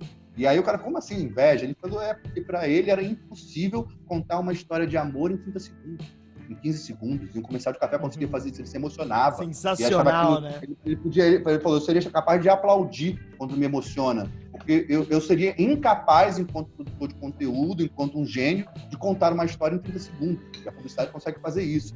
Né? É, é, isso é ele falando, não sou inventando. Sim. Ah, isso tem, isso tem, reportagem disso. É, então, tem esse lugar do produtor audiovisual que a galera já. E aí também culpa um pouco da nossa formação, a galera já entra querendo fazer o, o, o melhor filme, não tem mérito nenhum, já com a melhor câmera, já sem ter esse know-how de trabalho, que é o que a gente precisa muito. Assim. Eu, para chegar a fazer esses projetos mais. Se você for visitar canal, meu, coisas que eu faço, são 15 anos para poder chegar. 15 anos fazendo coisa altamente independente, para poder conseguir entender um primor de técnica, qualidade como é que você consegue construir coisas. Cavi Borges também, que é um grande parceiro, que é produtor aí, é um produtor independente tremendo aí, que já ganhou vários prêmios, está no mundo todo. É um cara que faz filmes de longa-metragem de 100, 150 mil reais. Né? Não ganha notoriedade porque também não é interessante vender muito isso, porque senão o que acontece com o mercado? Então quem tem que botar o pé na porta é a gente mesmo, não é o mercado que tem que olhar e achar a gente pobre coitado. Não. A gente tem que botar o pé na porta e falar. Por isso que tem que existir realmente mercado de agente, mercado de produtores executivos. É, é, tá, abrindo, tá abrindo tudo isso, tá abrindo tudo isso, tá muito mais. E, e aquilo também. Isso não é uma coisa nova, quatro anos para cá. Que a realidade digital é, é, é tão potente no Brasil para que a gente consiga realmente produzir coisas de referência, de qualidade, com baixo custo. Né? E que, lógico, volto a afirmar, eu nunca faria uma série de três episódios com 40 e quase 50 mil reais. Né? Eu faço porque é uma série de 30 minutos, quatro episódios, onde eu crio um case duplo. Então, faz todo sentido, no final das contas, enquanto plano de negócio. Né? E depois eu vou vender o longa, e depois eu vou vender a série.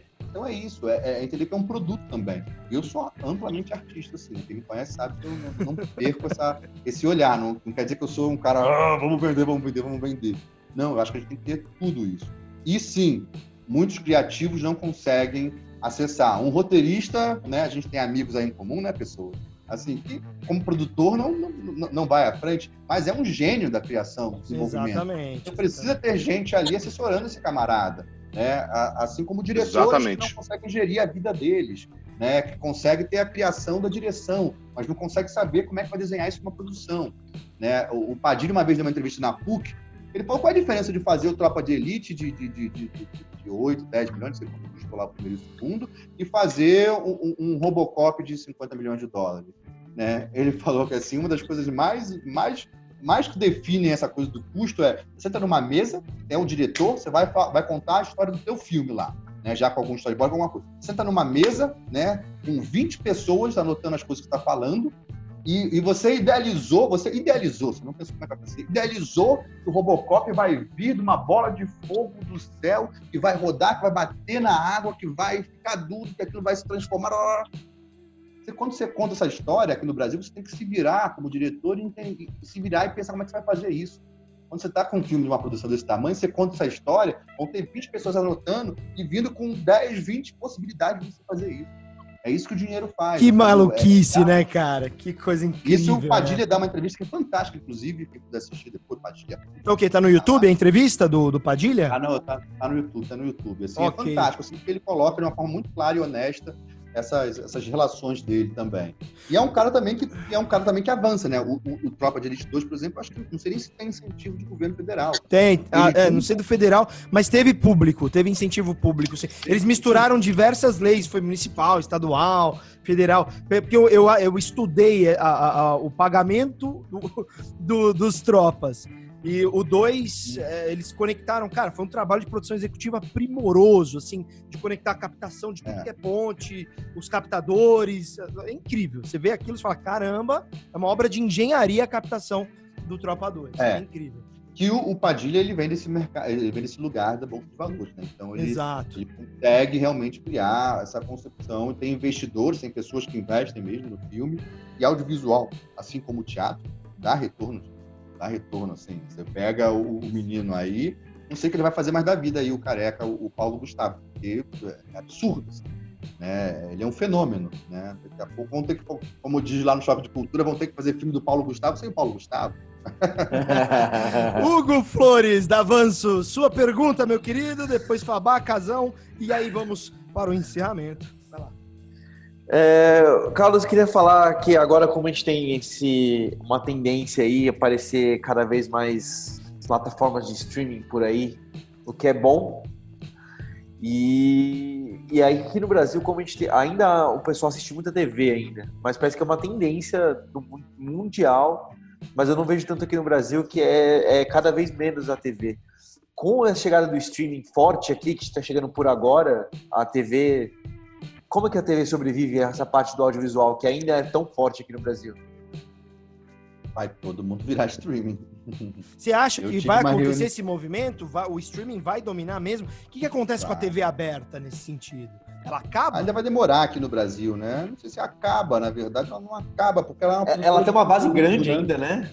É, ela é uma produtora de conteúdo, tem relação com o público, É transformação, na verdade, não, não vejo acabar. Só, vai, vai ter que acabar se reinventar, essa, essa né? ideologia safada de, de você ter que assistir a novela da tarde às 6 horas da tarde. Né? A Globo já faz isso já com, com, com, É. com o Globoplay. É, eu estava conversando com uma amiga nossa em comum, de um grupo de canais fechado, e eles já estão fazendo um streaming que, na verdade, eles estão criando não só um streaming da plataforma da- da- do canal, dos canais deles, são quatro canais, mas eu não posso citar, mas eu vou falar porque foi uma conversa que a gente teve. É, ela, além disso, ela vai ser também uma retransmissora, ela vai ser tipo a NET, tipo a, a- como é o nome daquelas de cabo, de, de- satélite? Sky, Sky. Sky, tipo essa Sky, ela vai, ela vai vender tudo junto. Ela vai vender os canais dela, ela vai vender os produtos dela e vai vender um pacote junto com. Porque tem um público que você chega, né? Que é o que todo mundo quer entender. Que aí você vai pagar um valor para poder ter os canais, ter o conteúdo do, da- do Netflix, ou ter o conteúdo. Ah, mas e aí, a gente vai explodir?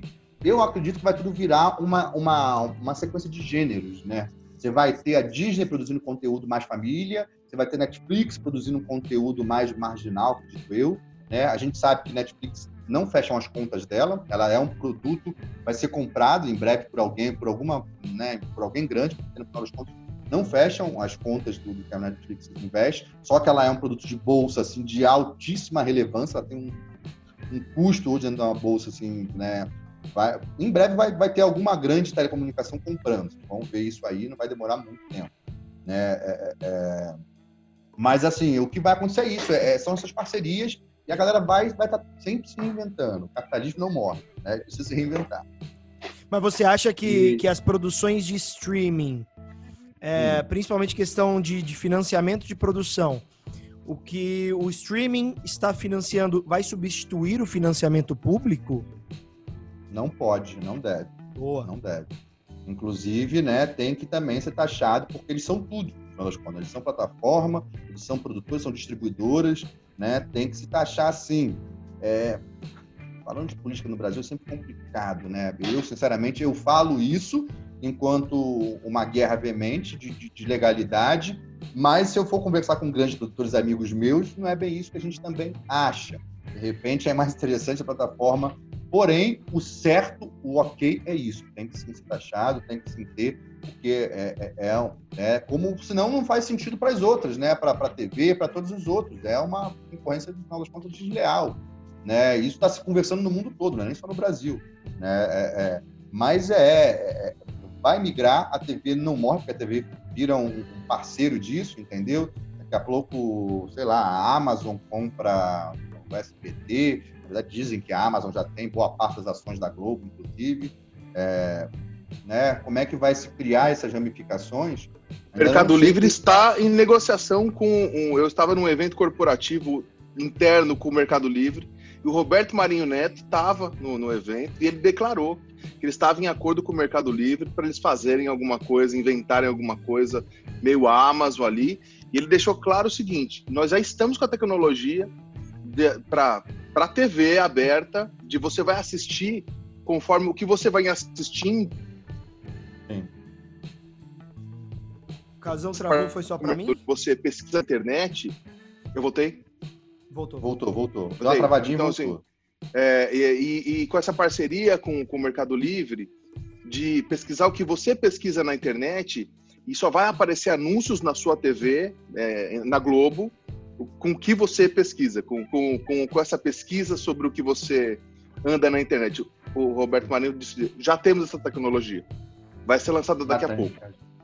É, não, eles tinham para TV mesmo, tinham, né? É porque essa interatividade antes de ser uma relação real, também não faz muito sentido. A Globo tinha isso lá com a Ginga, né, com a TV digital. Você podia estar na Big Brother vendo um roupão e poder comprar, mas a gente não É. tinha essa relação de interatividade como a gente tem hoje. Então isso faz É, mais hoje- sentido hoje até. E aí, na, na época que faz mais sentido, essa tecnologia, na verdade, fica até obsoleta, porque é muito mais simples a coisa. Né? Porque você está É. vendo a internet na televisão. É, a, a Globo, como toda grande, às vezes faz grandes investimentos, mas ela tem aí sim essa, essa tecnologia que eu não sei nem se vai ser essa tecnologia que vai ser usada, porque eles têm há muito tempo. Como é que vai ser isso? Porque o Mercado Livre automaticamente já poderia fazer isso. E essa relação de, de, de comercial e tudo mais vai realmente alterar, sim.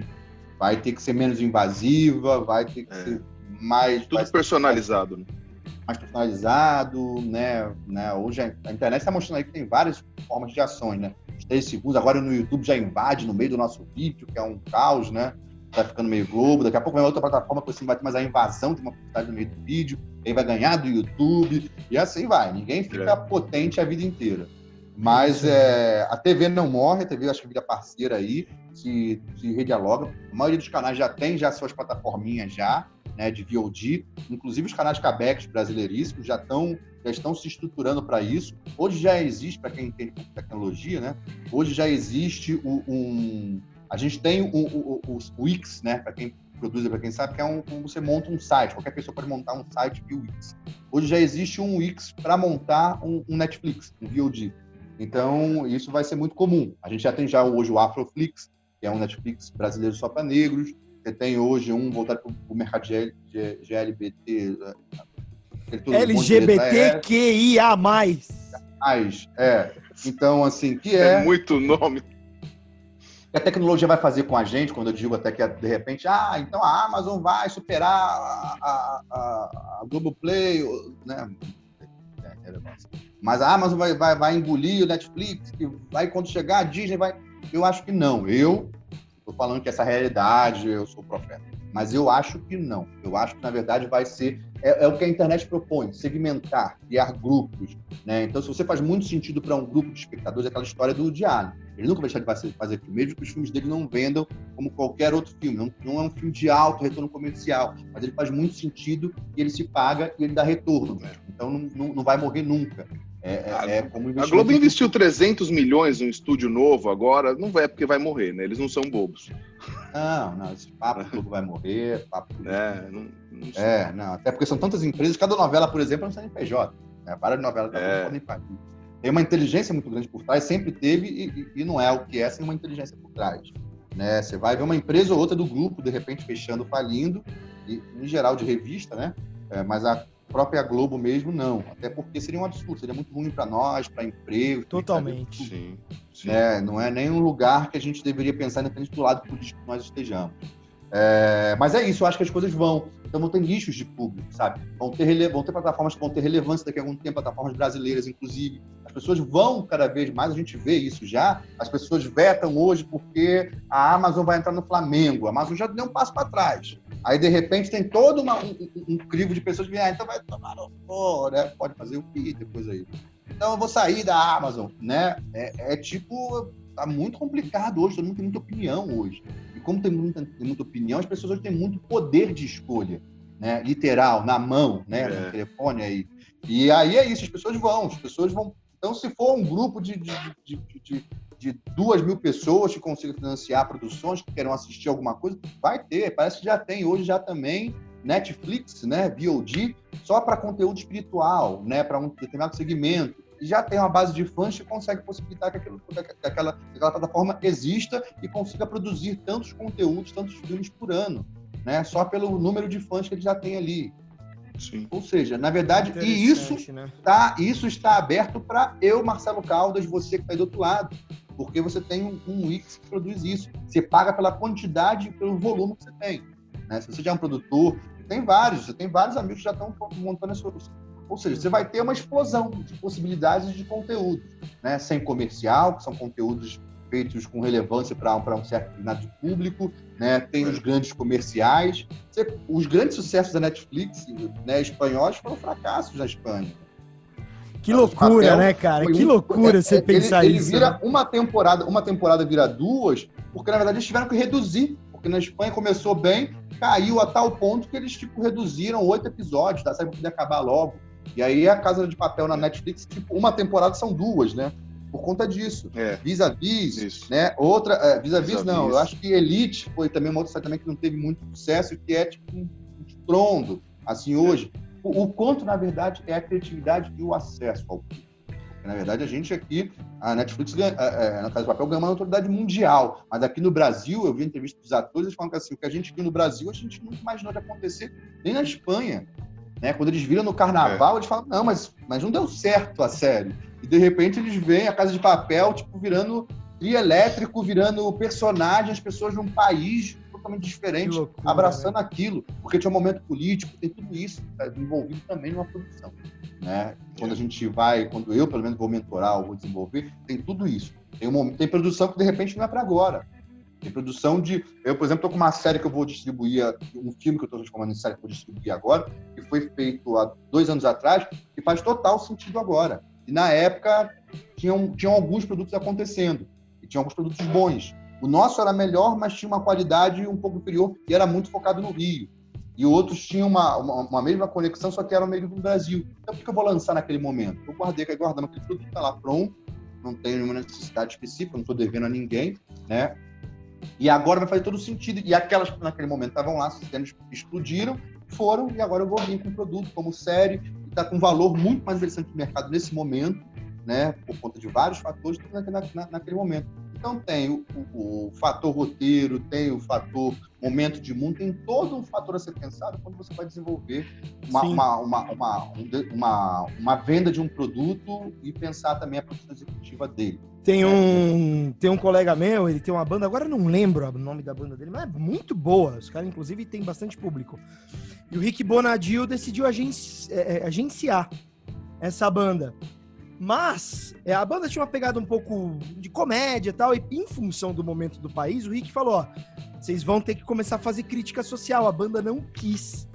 E aí o Rick cortou o, o, o vínculo com a banda. Mas você vê como é importante é, é, o produtor, o que está mentorando a ideia, compreender o momento para linkar com, com o que se está construindo em roteiro. Mais alguma pergunta? Fabá, Casão, Hugão? Respondi aí, respondi. Respondi, Hugão? Não sei se eu respondi bem. Sim, sim, sim, ah, sim. Eu, a- eu acho que a gente está falando tanto de nichos novos. Queria que você falasse um pouco do seu trabalho como agente, né? Você está agenciando Boa, roteirista? boa. É, boa. Boa, Fabi vai Fabá, que já quer boa. contratar. Isso aí, isso aí. Já quer contratar. Isso aí. É um puta lance Não, isso aí. então, Fabá, a gente vai estar lançando agora em julho, né? E Eu trabalho, como todo mundo sabe, em parceria com várias produtoras, né? E eu vou estar lançando em julho a agência Mentoring, que é, na verdade, o, o- esse, escopo de trabalho que eu venho fazendo há muito tempo. E quando a gente vai, quando a gente tem um projeto, né? Todo mundo depois, depois de estiver errado, quando a gente tem um projeto, uma ideia fantástica e acha que não tem potencial de produzir aquilo, e muitas vezes não tem mesmo, como o Papo já falou, porra, eu sou um roteirista e- e- e quero investir nisso aqui. Aí eu vou na produtora grande, a produtora me dá lá qualquer 5, 10, 15 mil reais, né? Que na hora, de repente, faz sentido para mim. E ela, e isso é em qualquer lugar do mundo, não é porque brasileiro é da puta, não. É em qualquer lugar do mundo, inclusive. E aí ela vira dona daquele teu produto, daquela tua ideia fantástica, genial, para fazer toda a diferença. Né? E, e você, na verdade, vira só uma pessoa que escreveu aquilo que vai estar lá dentro do, na hora que subir os letrinhas lá do- dos créditos, vai estar lá assinando alguma coisa, ou de repente o argumento, ou, uma, ou como um dos roteiristas. É, o que eu quero propor não é, não é mais. Eu, o 3C realmente faz parte da minha vida. Eu quero ser, ser tudo meu, ser criativo, compartilhado e colaborativo. Então, a gente cria essa, essa agência que vai ser lançada né, meados de julho, é, um lançamento online, super mundial. E, e a gente traz não só roteiristas, mas diretores. é, a gente vai agenciar não só roteiristas, mas diretores, atores que tenham projetos. né? A gente tem um grande parceiro aí que eu já tinha essa, essa, essa consciência de que o ator pode ser um grande vendedor e um grande parceiro executivo, mesmo antes de virar um Wagner Moura, né, um grande ator. É, o, o nosso amigo Newton Canito aí, que é um artista genial. Os dois últimos grandes trabalhos deles de extrema relevância nacional e, e- e até internacional vieram a partir de atores, né? Vieram a partir de demanda de atores, né? Que chegou num, num camarada desse que é um roteirista foda, né? E que, e- e- que levou um- um- uma ideia, que uma ideia, na- uma ideia totalmente convencional, né? Vou fazer aí um é um dos nossos mentorados, inclusive, então vou fazer um, um paralelo. Então levou uma ideia de quê? Eram, mães de atores que tinham feito Tiquititas há dois anos atrás que levaram uma ideia, ah, meu filho canta, o outro dança muito bem, sei lá. Então a gente quer fazer uma série teenager que os, que os nossos filhos cantem e dancem. Tipo, é, Disney, todo mundo faz isso o tempo todo. Essa era a ideia e eles tinham um mínimo investimento para poder fazer um piloto. Um bom criativo pega essa ideia e fala que assim, ok, vamos fazer isso como? De uma forma, de uma narrativa diferente. E aí o Newton cria o Z4, que foi uma explosão em São Paulo, foi uma série que teve né? Lógico que tive uma produtora grande que pegou, né? Fez esse mesmo processo, deu um dinheirinho na cada um, comprou e falou, agora eu sou a dona, e ganhou milhões e milhões em cima, porque vendeu depois para SBT, mérito da produtora, Disney. logicamente, SBT, né? Disney, uma parceria com a É. Disney Latina, né? Passou na Disney da América Latina, diz que foi sucesso na Disney Latina, inclusive, toda a América Latina, de países que falam espanhol e tudo mais.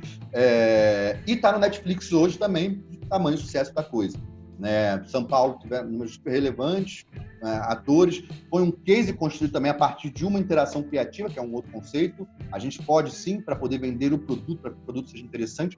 Por exemplo, a Disney não entrou no negócio, né, que era uma tentativa muito grande. Tiveram atores de nome, tiveram tudo. A Disney só entrou no negócio quando levou um digital influencer famoso, que fazia muito sentido para aquele momento da série.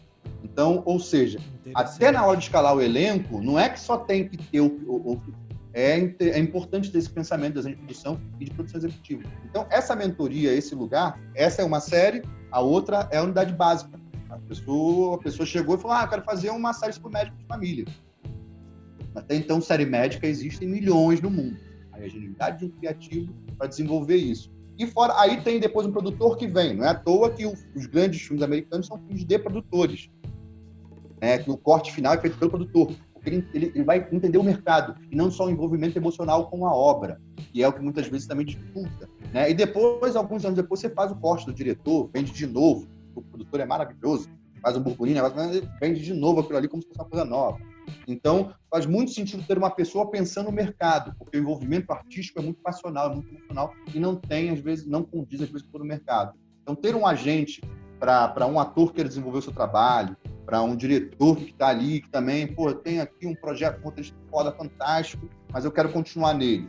Aí é um acordo que a gente vai fazer, uma relação que a gente está lançando isso aí meados de julho, entre os dias 15 e 20 ali, essa agência que vai ser uma agência única do Brasil para cuidar especificamente de produções audiovisuais, né, tendo um- um- um- um- um- uma relação ali com literatura e com música também. Mas tem dois outros parceiros de produtoras que são muito potentes que vão estar junto.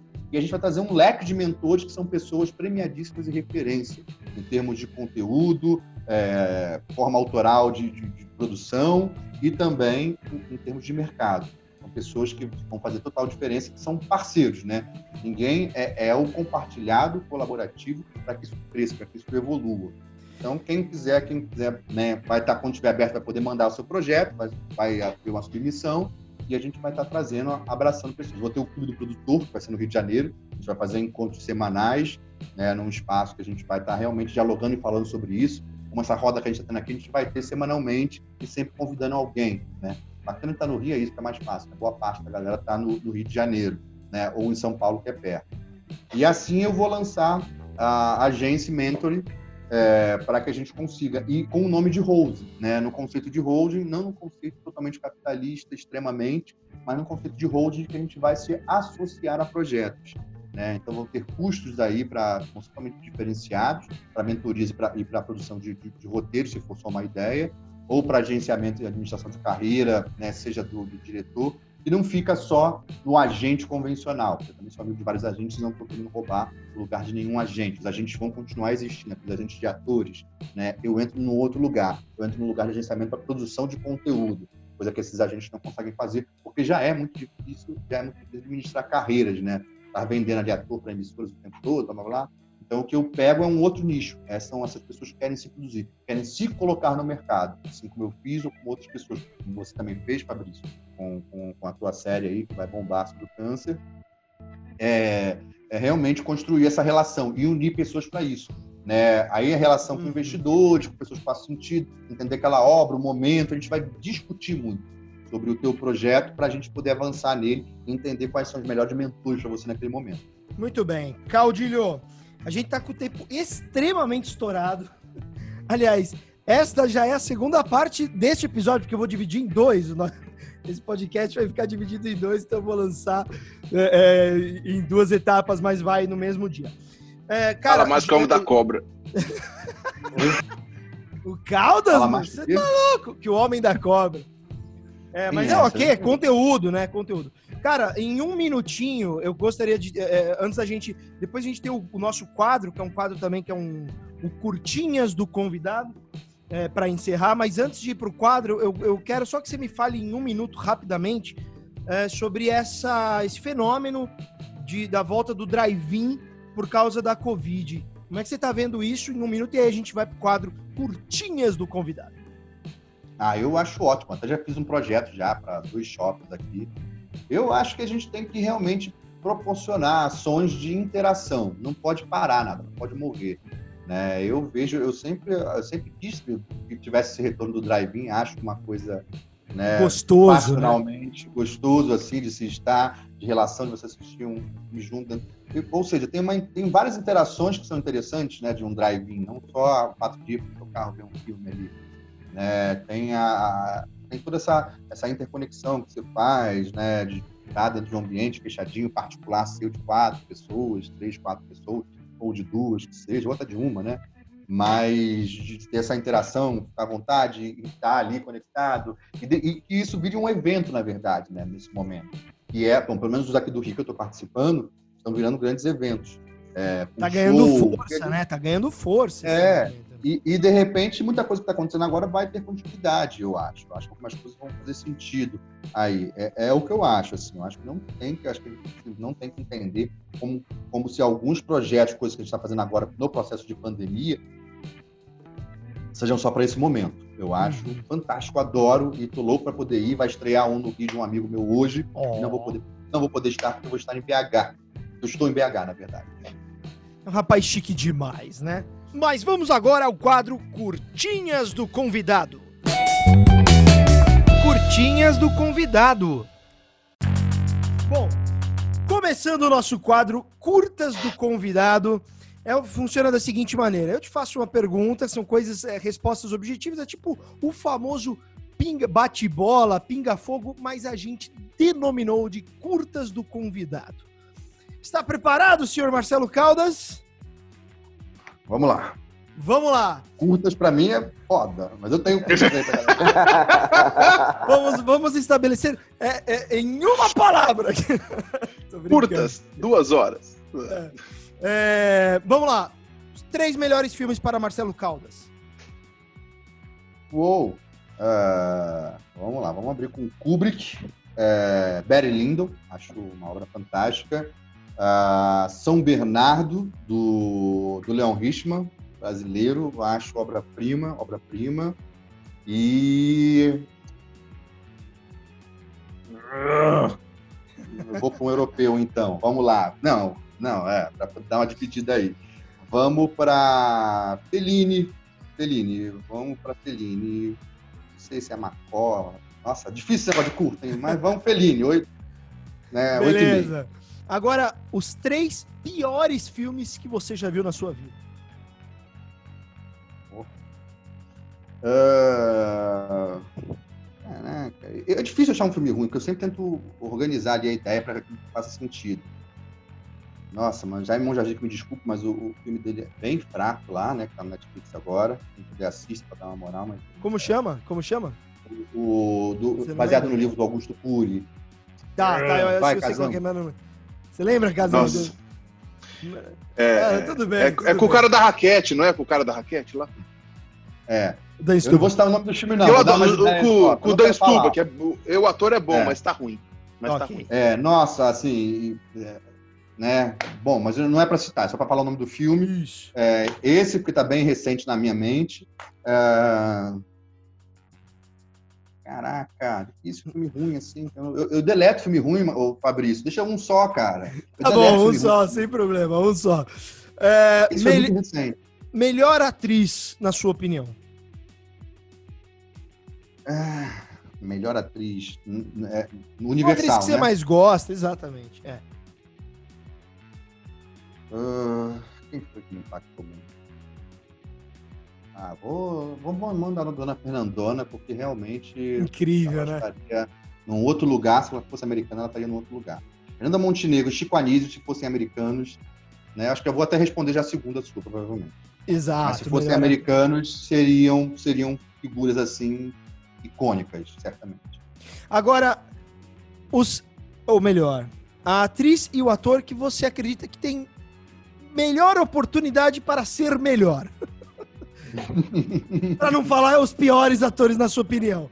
É, Qual ator e atriz que você acha que podem ser melhores? Não pode Podem ser o Fabrício. Não pode Não ser o pode. Fabrício. boa, boa. Vamos lá, atores que poderiam ser melhores. Nossa, tá meio choque de cultura aí. Vamos lá. É. Carburador de prata vai para. Ah, Vou dar uma zoada num conhecido, então. Vamos lá. Cláudio Reins Tá. e. É, é ator e atriz, né? Isso. Mário Frias.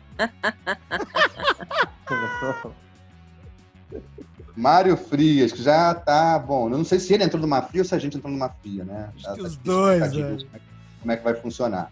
Mas atriz, caraca, deixa eu ver uma aqui, bem. Você pode bem- falar da, Não, da. Regina. Da Regina, coitada. Esse último papel dela foi tão triste. Foi, foi triste. Tão Destruiu a carreira dela, né? Poxa, esse papel. E, e ele tava fraco como atriz também, muito assim. Foi o pior trabalho. Acho que ela né, nunca vi uma atriz decrescer no, no movimento de carreira. Pode ser, isso pode ser considerado como um papel, como não? Eu- É, Errou foi, a né? dosagem da medicação, né? Errou a dosagem. Errou. Errou. A gente teve um ator, um grande ator americano que fez, né, um, um- um filme que ele foi gravando como se fosse de verdade, né? Eu acho que era isso que ela estava se propondo um pouco. É, o Daniel Filho falou que ela estava apaixonada pelo Bolsonaro. É, Eu ouvi eu achei isso. Ótimo. Vamos Eu achei, voltar ao vamos desculpar. bate-bola. Tá. É, bom, vou, vou assumir aqui como Regina Duarte no último papel de sua carreira mais recente como secretária da Cultura. É isso? Isso, isso, isso. Ok. Regina, desculpa, mas- Cara, uma trilha sonora que te impactou muito, velho. Uou. Agora vem. Agora, tipo, como a gente. Nos anteriores não vinha, agora vem milhões. Mas vamos lá. Eu vou, eu, eu vou de Kubrick em 2001. Uhum. 2001 Coisa é, linda. é. Só pra. Assim, até, até porque eu acho que também, é, por ser um. Né, tem, tem milhões, né? Eu poderia citar aqui dezenas. Mas eu acho que é um percussor aí de tudo. Uhum. Vai, camarada, o, o nosso camarada quer citar aí alguma coisa. Não, eu só queria falar que o filme que você citou do Netflix, do, do Jaime Monjardim, chama O Vendedor de Sonhos. Isso aí. Vou assistir. Todo mundo, todo mundo assistiu? Não, aqui não, né? Ainda não. Não. Ainda não. Não consegui chegar no final. Eu vou assistir. O- Verdade, o- não consegui. Ô, Acho que louco. melhor. Eu tô com pena do Dan ali, meio perdido, né? Bom, eu é... assisti a peça também. Hum. Muito ruim foi. A peça É. do livro foi Não vi. triste. Não Não vi. merecia isso. Eu, eu acho que eu li o livro, se eu não me engano. Bom, é, um filme que você recomenda, o, o- o do Jaime, você falou que você não gostou, mas falou pro pessoal assistir. Um filme que você recomenda para as pessoas não assistirem de jeito nenhum. Você vai falar, cara, não assista, não faça isso com a sua vida. O tubarão de, o tubarão de três cabeças. Tubarão de três cabeças não sei. Marcelão, três, três países que são os países que, no seu entendimento, têm as melhores produções de audiovisual ever. Bom, não dá para não colocar, né? É, Estados Unidos da América, não dá para não, não colocar. É, é, atualmente, como é que é? Conjunto da obra, desde sempre? Como é que é? Não, de- Como é que é essa pergunta? Vamos, vamos Três eleger países? atualmente, como você quiser. Você fala, pô, esse país eu, é da Argentina, eu gosto muito do que se produz lá. Sei lá. Sim, sim, sim. É, eu, eu vou citar com, né, né, Estados Unidos a Índia por conta do volume, então assim, porque se produz tudo lá, então eu acho, eu sou, gosto de mercado, não gosto de- de nada muito segmentado, eu gosto de mercado, até porque o mercado tem que segmentar. É, Índia e vamos para Nova Zelândia, né, que está se produzindo muita coisa foda lá, Sydney lá, está ganhando muita notoriedade aí, né, o Senhor dos Anéis, todas as diferentes coisas que fizeram lá. Eu acho que eu, por exemplo, conheci mais através do audiovisual mesmo. E eu vi, não, e eu vi algumas produções do Netflix que eu achei fantásticas, que também me inspiraram muito enquanto produção. Eu fico vendo o filme, né, pensando como é que, por que, que ele fez, como é que fez, o quanto usou de uma locação. Eu fico assistindo o filme e vendo desenho de produção. Então tiveram duas séries, duas séries que não foram produzidas, de americano produzindo na, na, né, na Austrália em Sydney, que, que realmente fizeram muito sentido para mim, no ponto narrativo e construção. Uhum. Eu não vou saber. Uma delas até ganhou na segunda temporada, uma excelentíssima atriz, que é a Nicole Kidman. Ok. É, última pergunta do nosso curtinha de hoje. Desligue o podcast e assista.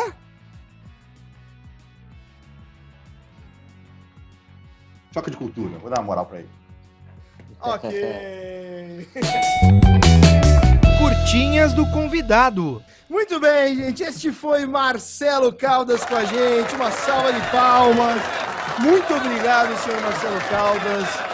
Muito obrigado, foi um prazer, uma honra tê-lo aqui, sempre cheio de informações, de novidade. O Marcelo sempre agrega, cara. Sempre que eu converso com ele, ele agrega alguma coisa. Hugo, muito obrigado. Fabá, muito obrigado. Casão, muito obrigado. E a gente se vê. Quer, quer dar uma, um, uma. se despedir em 30 segundos, senhor Caldas? Puta, não. Deixa a galera falar aí. 30 segundos eu não consigo falar, eu sou igual o Kubrick. Não dá pra fazer nada. 30 é isso. um abraço, pessoal. A gente se vê no próximo Roda de Cinema. Até breve. Um beijo, outro e fomos!